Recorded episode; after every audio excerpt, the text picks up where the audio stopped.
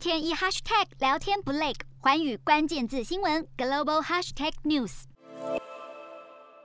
今天想跟各位谈一谈中华民国最近遇到的两件外交乱流，一件跟立陶宛有关，另外一件跟尼加拉瓜有关。这两件事情正好又在美国与中国大陆竞争的大架构之下。最后，我想提一提台湾在这里面应该怎么样比较好。首先，我们看一看立陶宛的事情。自从台湾在立陶宛设立了台湾代表处之后，立陶宛国内慢慢有些不同的声音。立陶宛的总统也在最近说了，他事前不知道，而且他认为说用台湾或者 Taiwanese 这个英文为名呢，跟立陶宛的一中政策是有所违背的。同时，我们看到立陶宛的一些农贸产品或者它的一些科技产品在输出的时候，只要跟中国大陆有关，都受到了一些阻碍。也因此，台湾在最近。也买下了一批漂流在海上没有办法入港的立陶宛的酒类产品，但是这不是长久之计。我们也看到立陶宛对台湾的关系可能出现了一些质变。一个重要的指标就是在今年年初，会不会立陶宛如约在台湾设立了立陶宛的商务办事处？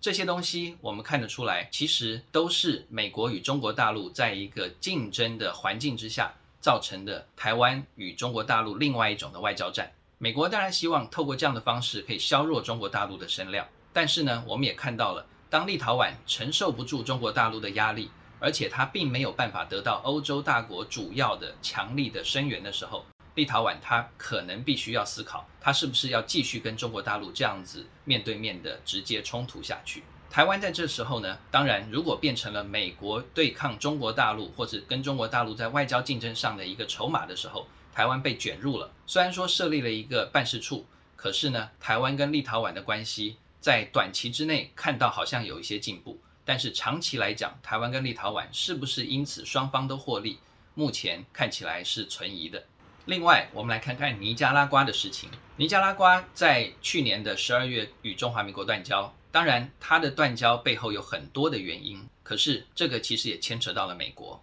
因为美国一直认为尼加拉瓜的奥迪加，它是一个左派社会主义的国家，而且呢是以不民主的方式继续的执政，所以在最近呢，美国其实对尼加拉瓜施加更多的压力，而且继续对它施以制裁。我们的政府因为只能跟着美国，所以在尼加拉瓜的政策方面呢，呃，当尼加拉瓜需要更多的经济的援助的时候，我们的政府似乎不敢大方的给予。另外，在尼加拉瓜去年的总统大选之后，奥迪加继续掌权。可是我们政府不仅不敢发贺电，而且呢还发出了一份希望尼加拉瓜遵循民主机制，不要去打压在野党等等的说法。这样子感觉上就是帮着非邦交国美国去抵制或者去指责我们的邦交国尼加拉瓜。也因此，我觉得这是压垮骆驼的最后一根稻草。尼加拉瓜跟我们断交了，我们因为必须要抱着美国，对美国亦步亦趋，所以呢搞砸了跟尼加拉瓜的最后的一道防线。我想强调的是，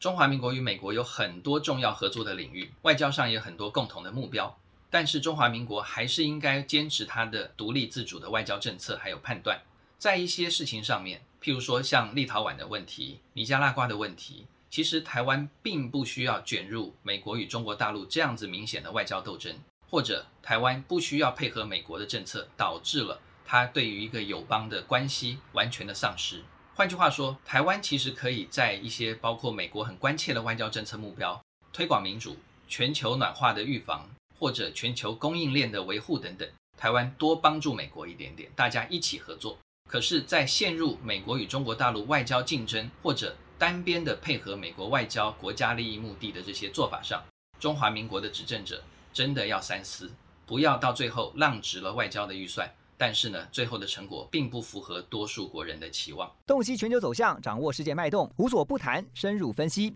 我是何荣，环宇全世界全新升级二点零版，锁定每周三、周六晚间九点，环宇新闻 MOD 五零一中加八五凯播二二二以及 YouTube 频道同步首播。晚间十点完整版就在环宇全世界 YouTube 频道。